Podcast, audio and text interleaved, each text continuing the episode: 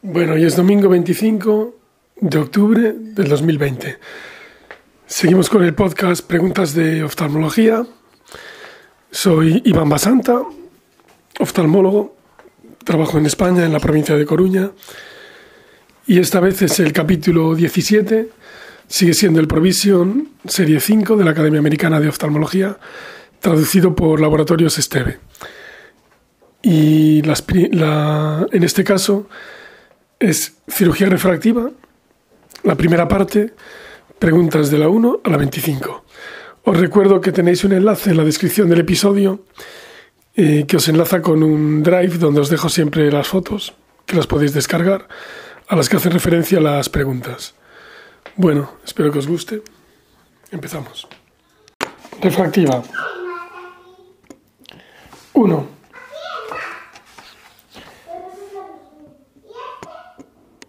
Un paciente miope de menos 8,50 en ambos ojos tiene un LASIK que cambia su error refractivo a plano en ambos ojos. ¿En cuál de los siguientes trastornos mantendrá un riesgo aumentado? Ojo seco patológico, desprendimiento de retina, formación prematura de cataratas, ectasia corneal. Y es desprendimiento de retina. Claro, porque, porque el ojo sigue siendo un ojo miópico. Comentario. Tanto si la cirugía refractiva con láser Zimmer se lleva a cabo como si no, los pacientes con alta miopía siguen teniendo un riesgo de desgarros retinianos y desprendimientos. Los procedimientos refractivos como queratectomía fotorefractiva, PRK, o LASIK, que eliminan la miopía, no reducen este riesgo. Estos pacientes no tienen un mayor riesgo de formación de cataratas o de desarrollar ojo seco. En ausencia de cualquier otro tipo de factores de riesgo, este paciente no tiene mayor riesgo de ectasia. 2. Cuando atribuimos riesgo de ectasia post-LASIK, ¿qué factores se deben considerar? Y pone, las enfermedades vasculares del colágeno varían en su riesgo para ectasia. Una revisión retrospectiva mostrará rara evidencia de queratocono o queratocono frustre en el preoperatorio Luego, la que es verdadera. La ectasia puede desarrollarse cuando el espesor del lecho estromal es mayor de 250 micras, o sea, incluso siendo mayor de 250 micras. Y luego, la ectasia es cada vez más común en tratamientos hipermetropes. Eso es mentira. O sea, la verdadera. La ectasia puede desarrollarse cuando el espesor del estroma residual es mayor de 250 micras. Comentario. La mayoría de los casos de ectasia corneal tienen un espesor estromal residual, o sea, residual estromal thickness, de menos de 250 micras. Sin embargo, se ha visto en pacientes con residual estromal thickness mayor de 250 micras e incluso mayor de 300 micras. La ectasia post se ve con mayor frecuencia después de tratar a pacientes con miopías elevadas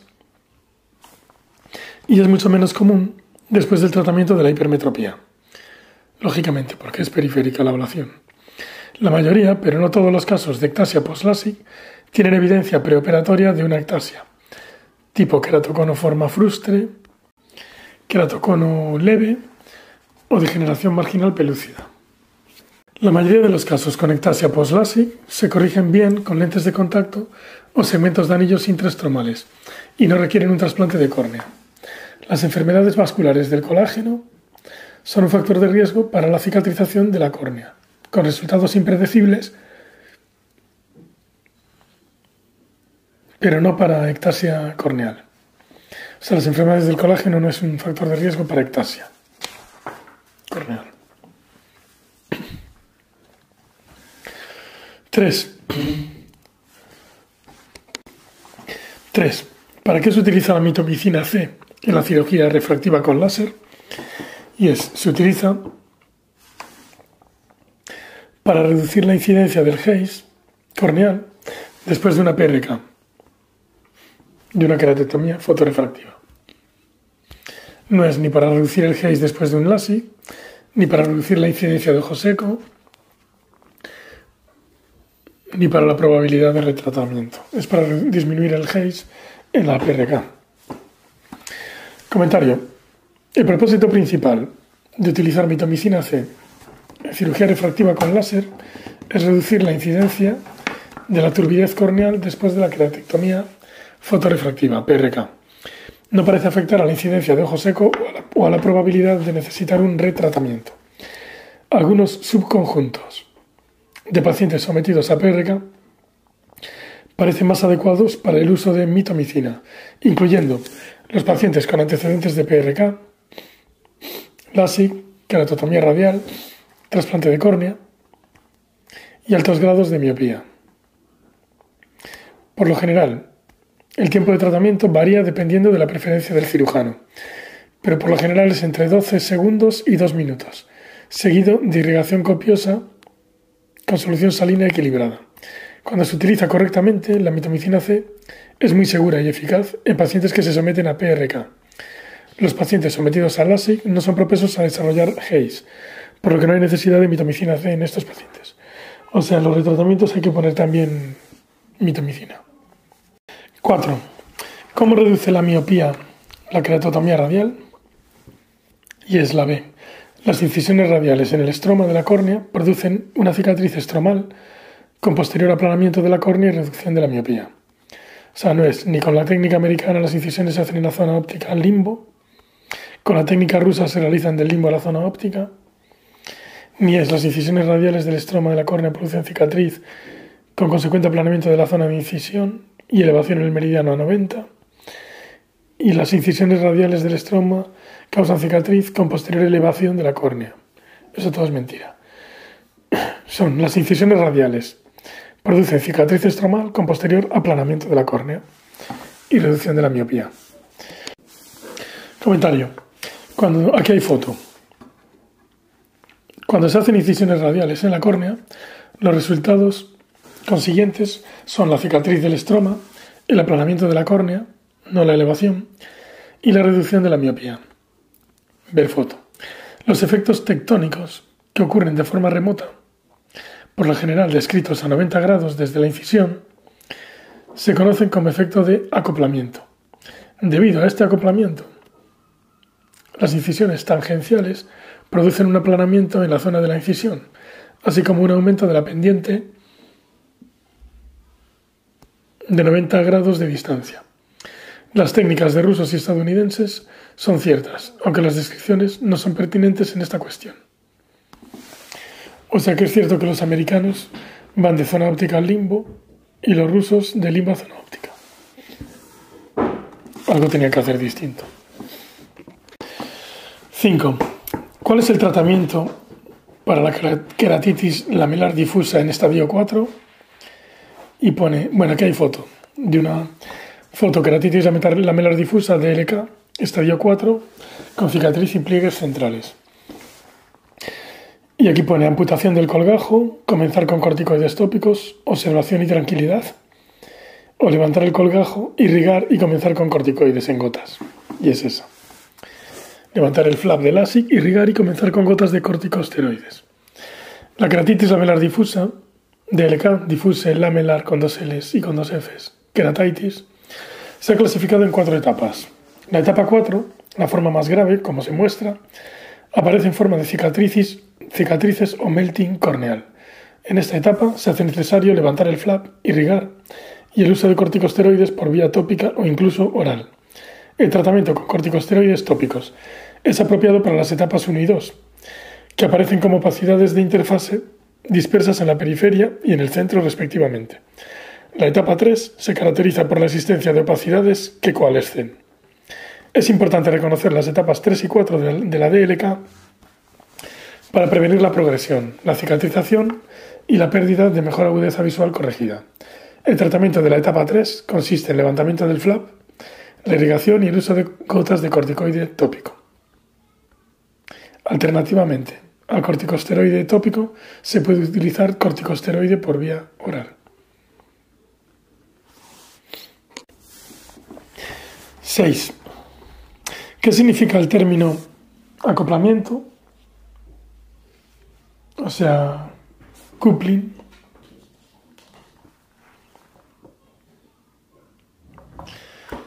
¿Qué significa el término coupling, acoplamiento? en la cirugía refractiva y es el aplanamiento de la córnea en el meridiano de una incisión relajante limbar con elevación concurrente en el meridiano a 90 grados de distancia. Aplanamiento del, eje del meridiano donde haces la incisión. Y aquí está el dibujo que yo creo que está mal, porque hacen la incisión a 180 pero en realidad aplanan el eje de 90. La incisión debería ser, con estas casas debería ser a 90, porque pone eje más curvo 45 a 90.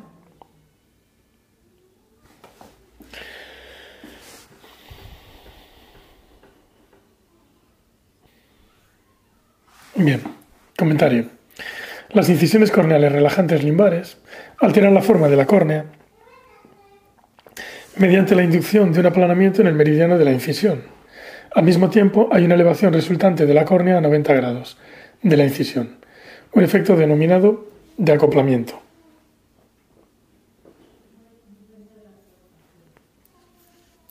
Coupling. Con las incisiones relajantes limbares, la cantidad de elevación es igual a la cantidad de aplanamiento, lo que se traduce en una relación de acoplamiento de 1.0 y ningún cambio en el error de la refracción. De refracción. Por otra parte, las incisiones transversales se traducen en general en elevación de la córnea, un cambio hipermétrope y una relación de acoplamiento de más de uno. Las incisiones radiales dan lugar a un aplanamiento localizado sin un aumento de la pendiente de 90 grados. La sutura doble continua en un trasplante de córnea no da lugar a acoplamiento.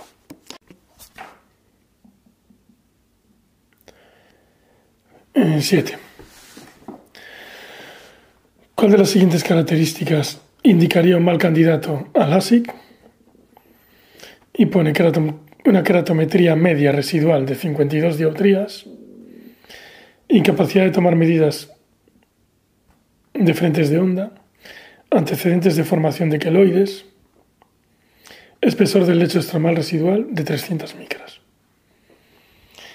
Y aquí es la keratotomía keratometría media de 52 dioptrías. Residual. Comentario. Parece que hay un aumento en la aberración esférica en los pacientes con una keratometría posoperatoria de menos de 34 dioptrías o de más de 50. Por esta razón, estos pacientes no son por lo general buenos candidatos a la cirugía. Las guías actuales recomiendan un mínimo residual de espesor del lecho estromal de 250 micras aunque esto no se basa en ningún estudio prospectivo controlado. Una historia de formación de queloides no es una contraindicación para la cirugía LASIK, y aunque no sea posible obtener una medición de frente de onda fiable, se puede realizar un LASIK convencional. Bien, 8. ¿Cuál de las características que determinan la interacción de la luz con los tejidos describe mejor el láser Herzimer? Y es la remoción del tejido se lleva a cabo. Se lleva a cabo mediante fotoablación. No es ni el daño del tejido adyacente significativo, ni la longitud de onda es 250 nanómetros, ni es un, ni es un láser de argón, porque es el Zimmer. La remoción del tejido se lleva a cabo mediante fotoablación. Comentario. El láser Zimmer de fluoruro de argón Anda, mira, pues sí que era de fluoruro de argón. Trabaja por fotoablación, es decir, elimina con precisión el tejido con daño mínimo, en el tejido adyacente. La longitud de onda del láser, del es de 193 nanómetros. Los los enlaces carbono-carbono y argón-nitrógeno se rompen como resultado de la energía del láser. Esto provoca la eliminación del tejido corneal con cada pulso del láser. 9. En un paciente que se somete a cirugía de catarata con implante de lente intraocular tórica, ¿qué paso es necesario? Y pone calcular la cantidad de astigmatismo lenticular. No. Retirar el disco elástico de detrás de la lente intraocular. Pone esa. Marcar el eje del astigmatismo con el paciente tumbado en la camilla. No. Basar la cantidad de corrección tórica en la refracción cicloplégica. No, lógicamente, es en la córnea. Entonces, retirar el viscoelástico de detrás de la lente intraocular. Comentario. Al considerar una lente tórica, el cirujano debe estudiar la cantidad de astigmatismo y el eje del astigmatismo de la topografía. El, astigmatismo lenticular es irrelevante, ya que se va a extraer el cristalino. Las otras opciones no son aplicables a esta, cuestión. La refracción manifiesta o cicloplégica puede verse afectada por el astigmatismo lenticular, que como se ha mencionado se eliminará con la cirugía. Debido a la posibilidad de ciclotorsión en posición de decúbito supino, el eje del astigmatismo se debe marcar con el paciente en posición vertical. Deben realizarse todos los esfuerzos para eliminar el viscoelástico de detrás de la lente, para reducir la posibilidad de rotación.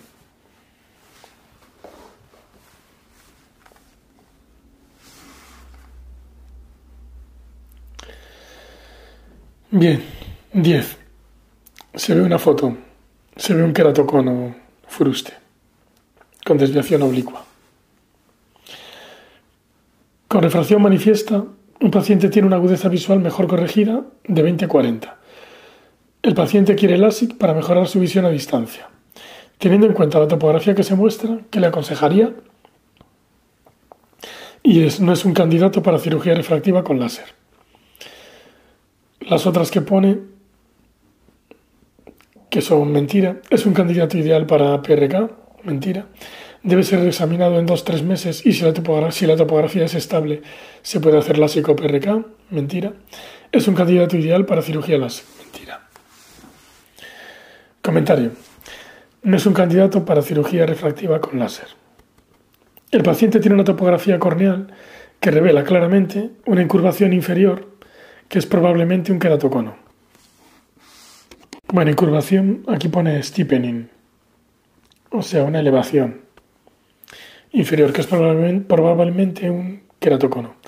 Junto con una mejor agudeza visual corregida de 20-40, cualquier tipo de cirugía refractiva con láser, ya sea la PRK, debería evitarse.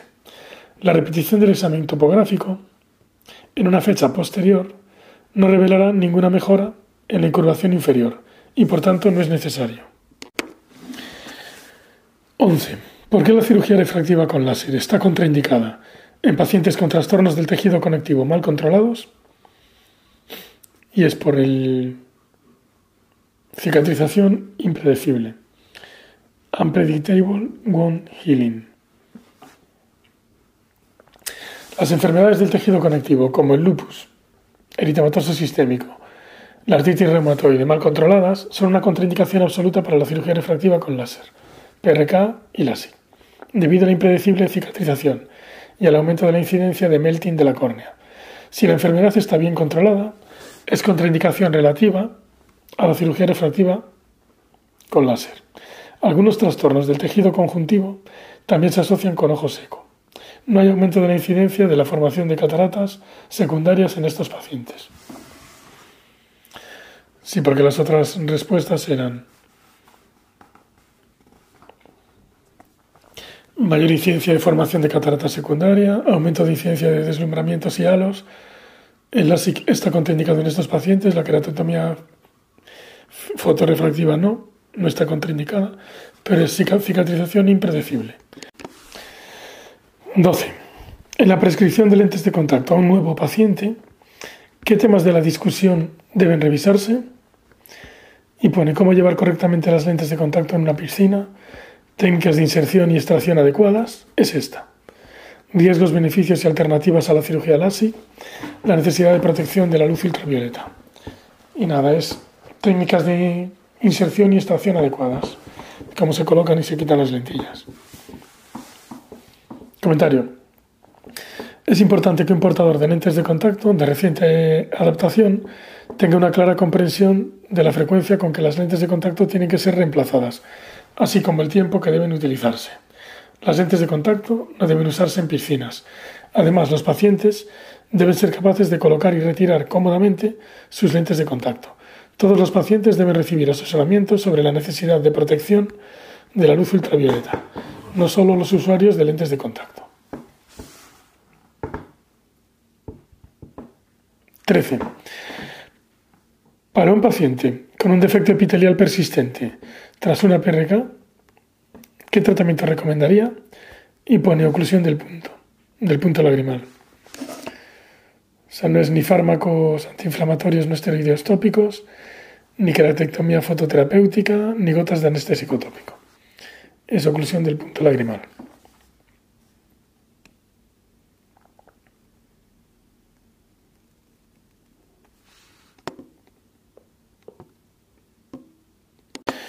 Comentario. Las opciones de tratamiento apropiadas en pacientes post-PRK con defectos epiteliales persistentes incluyen la lubricación con lágrimas artificiales o ungüentos, gotas de ciclosporina y la oclusión del punto lagrimal.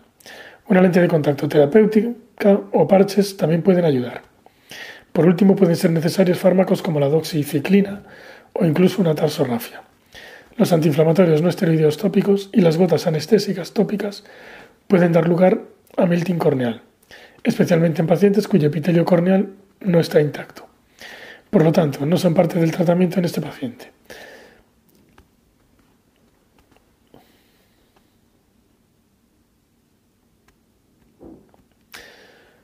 La queratectomía fototerapéutica no tiene cabida en el tratamiento de un defecto epitelial persistente. O sea que es oclusión del punto, no es ni antiinflamatorios no esteroideos tópicos, ni PTK, ni anestésico.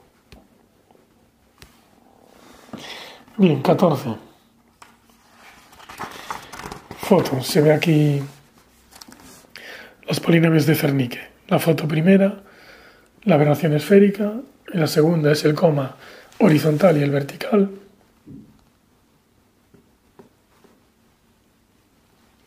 Y la tercera es el trifoil el trébol.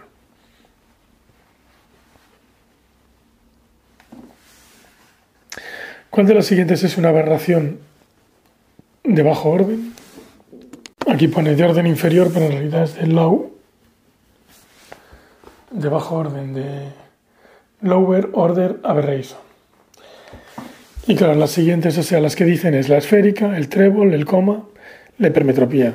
Pues es la hipermetropía, de bajo orden. Las aberraciones de bajo orden incluyen la miopía, la hipermetropía y el astigmatismo regular.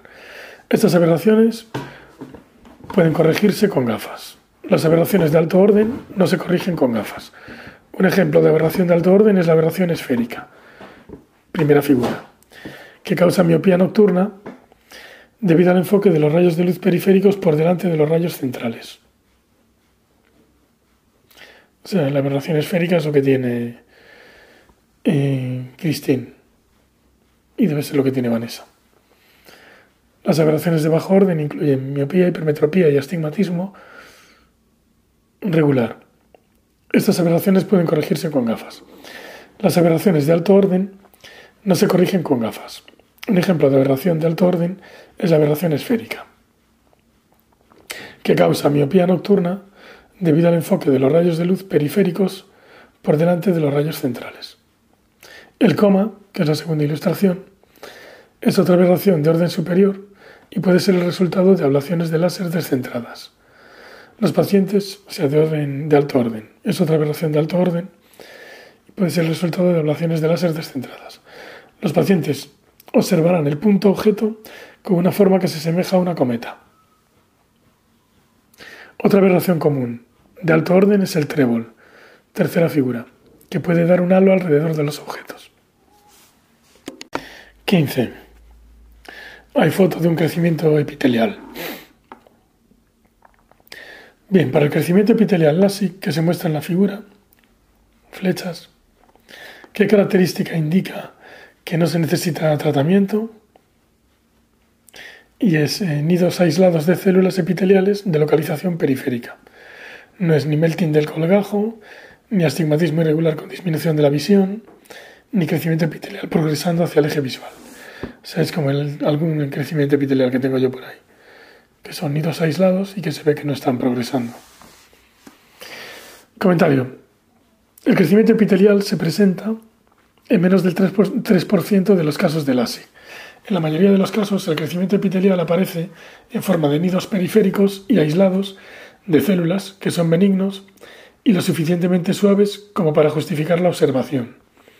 Los casos más graves causan un, cursan con una disminución de agudeza visual, por lo general a partir de astigmatismos irregulares, melting del flap o la progresión hacia el eje visual, y requerirán tratamiento. Cualquier tinción en el borde del flap indica una fístula con migración activa de células epiteliales hacia el interior, que también requiere tratamiento. El tratamiento consiste en el levantamiento del colgajo y la eliminación de las células epiteliales del lecho estromal, de la parte inferior del flap y de la córnea periférica. A continuación se reposiciona el colgajo y se coloca una lente de contacto terapéutica.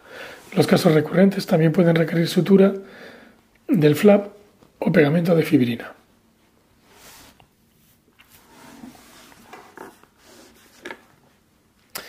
Bien, 16.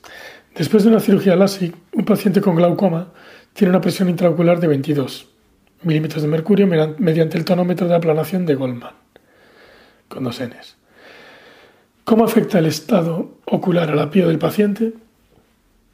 Pues nada, tendrá una córnea más fina, por tanto en realidad tiene más tensión de la que marca. Y es la verdadera PIO es superior a 22. Las otras eran el LASIK no afecta a la medida de la PIO, mentira.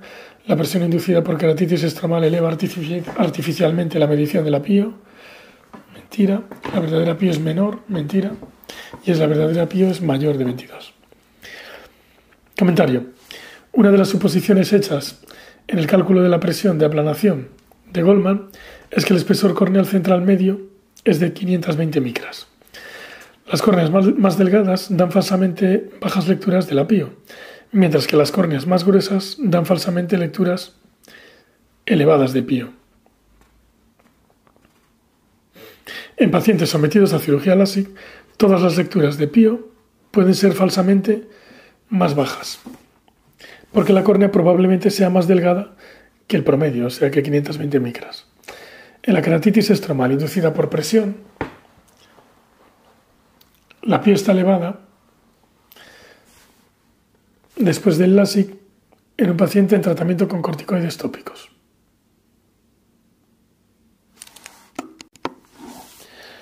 Con frecuencia, el flap está elevado debido a la acumulación de líquido en la interfase, pero ahí la tonometría central desplaza este líquido y puede dar unas lecturas de pío falsamente bajas. Sin embargo, comprobar la presión en la periferia de la córnea mostrará que la pío está realmente elevada. 17. ¿Qué debe conocer un paciente de 42 años de edad, muy miope, en caso de someterse a una lensectomía refractiva con lente monofocal, que tiene aumento de riesgo de desprendimiento de retina? No es ni efusión uveal, ni descompensación corneal, ni una cámara anterior poco profunda que puede dar lugar a trauma endotelial y edema corneal prolongado, porque tendrá una cámara anterior grande, se supone, si es alto miope. Y es aumento de riesgo de desprendimiento de retina.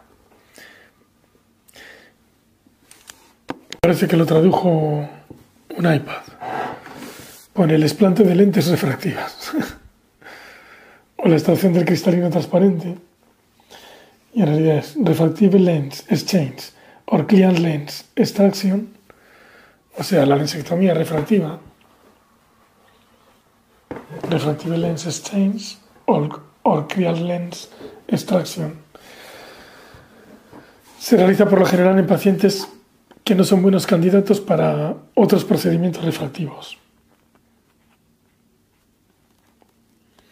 A menos que estos pacientes se queden con una miopía residual o que utilicen una lente multifocal, experimentarán la pérdida de visión de cerca. Los pacientes miopes son también más propensos a tener un desprendimiento de retina. Incluso en cirugías sin incidentes, lo cual se debe explicar a los pacientes. Por otra parte, los pacientes miopes pueden tener cámaras anteriores más profundas, lo que puede hacer que la manipulación intraocular con instrumentos sea difícil. El síndrome de difusión uveal es una complicación que afecta más a ojos nanoftálmicos, con longitud axial menor de 18 milímetros, lo que puede conducir a un desprendimiento de coroides, y no es tan propio de los ojos miopes. La descompensación corneal afecta a pacientes con actividad endotelial alterada, como pacientes con distrofia de Fuchs. Por último, mientras que una cámara anterior poco profunda puede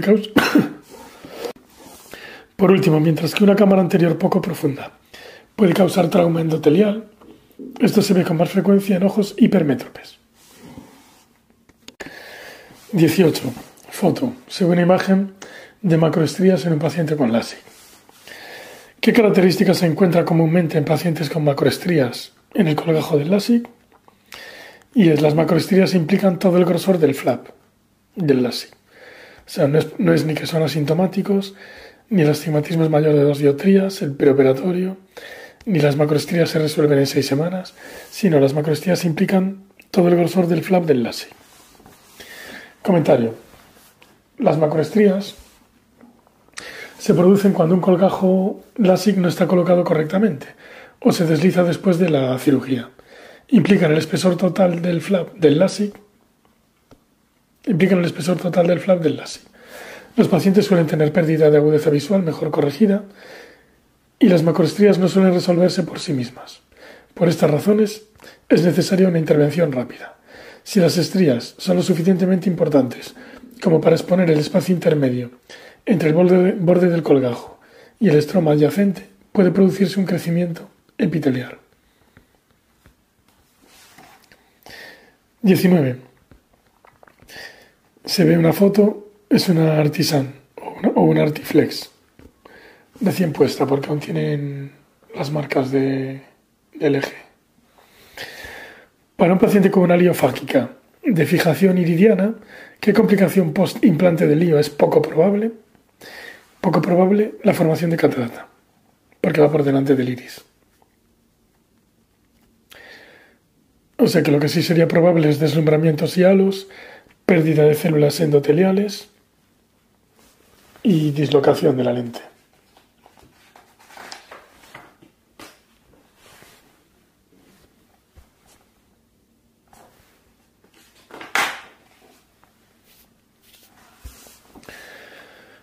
Bien, comentario. Aunque las lentes fáquicas de fijación iridiana tienen baja tasa de complicaciones, no están exentas de riesgos. Debido a que estas lentes se colocan delante del iris, la formación de cataratas es rara. En cambio, habitualmente se detecta pérdida de células endoteliales. El deslumbramiento, los, los destellos y los halos se desarrollan con frecuencia tras la intervención quirúrgica, pero mejoran con el tiempo. La dislocación de la lente se ha visto en una pequeña parte de los pacientes en ensayos clínicos realizados por la FDA.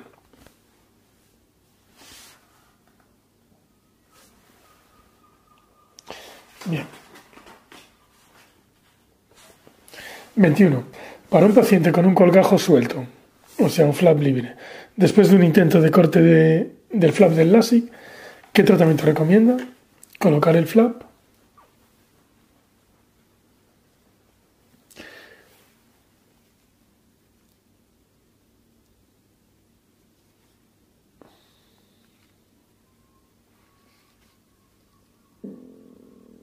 Pone colocar la, la minilla, o sea, colocar el flap corneal en una cámara húmeda y proceder con el tratamiento si el lecho estromal es lo suficientemente grande. Si nosotros ponemos el flap colocado en el ojo, al lado del, del lecho, se hacía el tratamiento y luego el flap se recolocaba encima. Para eso se hacen las marcas. O sea, no es lo de colocar el colgajo y continuar con los pasos de PRK, desechar el colgajo suelto y proceder con el tratamiento, desechar el colgajo y continuar con PRK en una fecha posterior, cuando el epitelio se haya curado.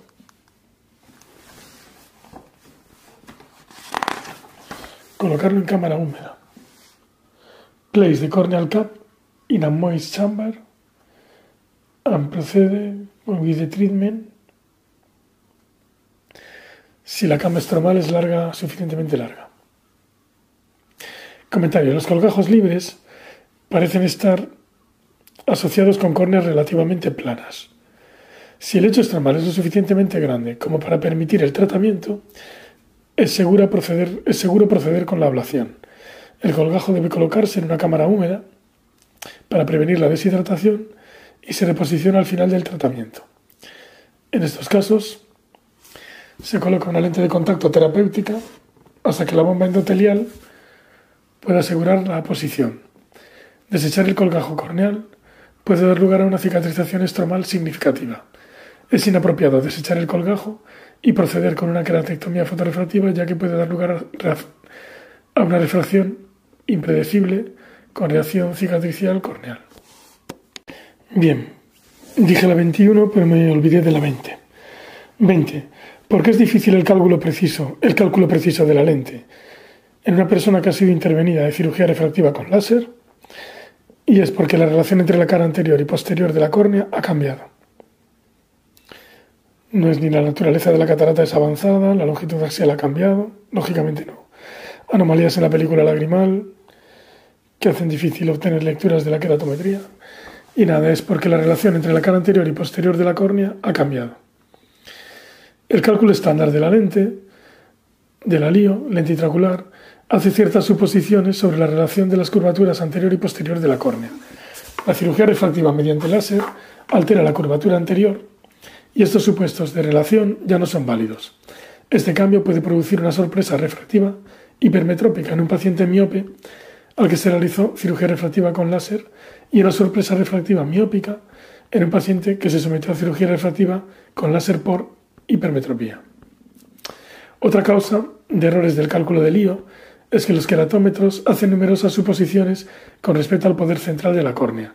Por último, la posición efectiva de la lente se puede estimar incorrectamente, dependiendo de la fórmula que se utiliza. La longitud axial no cambia después de la cirugía refractiva con láser. Alteraciones de la película lagrimal pueden hacer que sea difícil obtener lecturas de queratometría. Sin embargo, esto no contribuye a errores en los cálculos de la LIO. Vale, ahora ya sí que es la 22. 22. Al considerarle, se ve una foto de unos anillos estos. Al considerar la implantación de anillos intracorneales,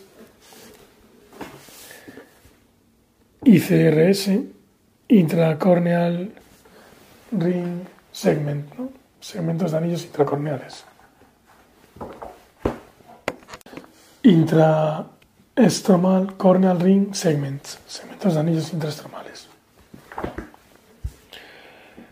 como los que se muestran qué limitación debe ser considerada por el oftalmólogo y pone hay una elevada incidencia de extrusión que los hace inaceptables para el uso del paciente. Eso no. Los ICRS cambian irreversiblemente la acción, la refracción tampoco. Las conas de forma prolata retroceden hacia curvatura hacia la curvatura preoperatoria, tampoco, y permiten tratar miopías de grados bajo a moderado. Esa es la que sí que es verdad. Esta la pusieron en la OPE. Verdadera, permiten tratar miopías de grados bajo a moderado. Los pacientes con miopía baja o queratoconus son candidatos ideales para la implantación de anillos intracorneales. Una ventaja de estos, sobre la cirugía refractiva con láser es que los segmentos se colocan en el estroma de la córnea periférica media, dejando la córnea central indemne. Además, los segmentos pueden ser recolocados o reemplazados, por lo que los resultados refractivos son reversibles. Debido a que los segmentos de anillo preferentemente aplanan la periferia de la córnea, la córnea central sigue siendo más curva en el centro, es decir, prolata. Esto puede reducir la incidencia de síntomas de deslumbramiento y halos. Aunque la incidencia de extrusión de los anillos corneales intraestromales es extremadamente baja, existe riesgo. Bien, 23. Aquí se ve una foto de un buttonhole. Classic flag with buttonhole. Pregunta, ¿cuál es el tratamiento adecuado para un ojal en un flap de LASIK?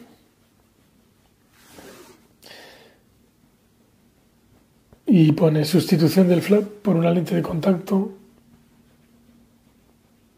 terapéutica. Sea, no es ni aplicación de mitomicina C, ni eliminación del flap seguido de una PRK, ni eliminación del flap seguido de PRK a las seis semanas, y es sustitución del flap por una lente de contacto terapéutica. O sea, no hacerla así, con un botón hole. Aunque la de hacer una PRK a las seis semanas podría ser. O hacer un, un corte por debajo de ese, cuando cure.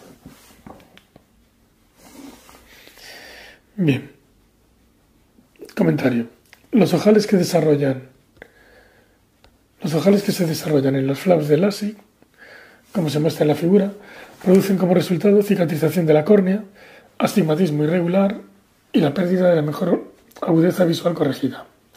El tratamiento apropiado en estos casos es reemplazar el colgajo.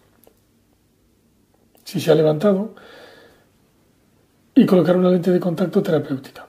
El principal factor de riesgo para el desarrollo de un ojal del flap es una córnea preoperatoria muy curva. Es posible intentar de nuevo un procedimiento LASIK en una fecha posterior, generalmente a los tres meses. En estos casos, un flap más grueso reduce el riesgo. Claro, hay que calibrar el microqueratomo por debajo del otro corte. Se puede realizar una PRK como alternativa. La mitomicina C no tiene ningún papel en esto. 24. Un hombre de 72 años de edad tiene una catarata significativa y está interesado en una lío multifocal. ¿Qué hallazgo diagnóstico de su exploración es más importante para el manejo? Y pone una refracción cicloplégica. Nada, nada. Recuento de células endoteliales. Cantidad de astigmatismo corneal, cantidad de astigmatismo lenticular. Y es la cantidad de astigmatismo corneal. Comentario. La cantidad de astigmatismo corneal es lo más importante para su manejo. En general, para lograr los mejores resultados se debe alcanzar en estos pacientes un astigmatismo corneal posoperatorio de menos de una dioptría. En ocasiones son necesarias incisiones relajantes limbares o fotoablación con láser, o sea, PRK, para reducir el astigmatismo después de la operación. Bueno, esto suponiendo que no haya multifocales históricas, claro. Mientras que las lentes multifocales proporcionan una buena visión de cerca y de lejos, las quejas más comunes son los deslumbramientos, imágenes fantasma y los halos después de la cirugía. Es importante conocer las necesidades visuales del paciente y que los pacientes sean conscientes de esto y que las expectativas sean realistas. Las lentes multifocales suelen ser mejor toleradas en pacientes hipermétropes y en pacientes con miopía significativa generalmente más de dos dioptrías. Es necesaria una refracción manifiesta en todos los pacientes sometidos a cirugía de cataratas, pero generalmente no es necesaria una, refracción cicloplégica. En ausencia de cualquier patología endotelial obvia, no es necesario llevar a cabo un recuento de células endoteliales en pacientes sometidos a cirugía de cataratas. Por el contrario, con el astigmatismo corneal el astigmatismo lenticular no es un factor a considerar, ya que el paciente será sometido a cirugía de catarata. 25. En el contexto de la cirugía refractiva, ¿qué efecto en la visión tienen las aberraciones de alto orden? Y es, los síntomas pueden incluir destellos, halos o sombras. No es ni contribuyen a la mayoría de las aberraciones del paciente, ni se pueden tratar con gafas, ni el LASIK suele mejorar las aberraciones de alto orden. Sea, los síntomas incluyen glare, halos o ghosting. O sea, glare, halos y ghosting y imagen fantasma, no es sombras.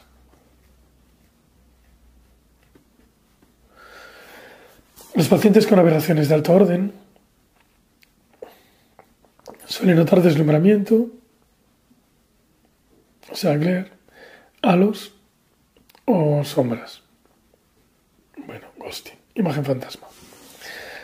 Las aberraciones de bajo orden, es decir, las esferocilíndricas, incluyen la miopía, la hipermetropía y el astigmatismo. Estas aberraciones pueden tratarse con gafas o con lentes de contacto. Las aberraciones de alto orden no se pueden tratar con gafas, aunque las lentes de contacto puedan reducirlas. El coma, el trifoil y la aberración esférica son ejemplos de aberraciones de alto orden. Ambos tipos de aberraciones, las de bajo orden y las de alto orden, pueden ser tratadas mediante láser Zimmer. Las aberraciones de bajo orden normalmente representan el 90% de las aberraciones en un paciente, mientras que las de alto orden constituyen el 10% restante. Varios estudios han demostrado que los microqueratomos mecánicos empeoran las aberraciones de alto orden, a diferencia del láser de femtosegundo que no lo hace. En cualquier caso, la creación del colgajo de LASIK no mejora las aberraciones de alto orden. Fin primera parte.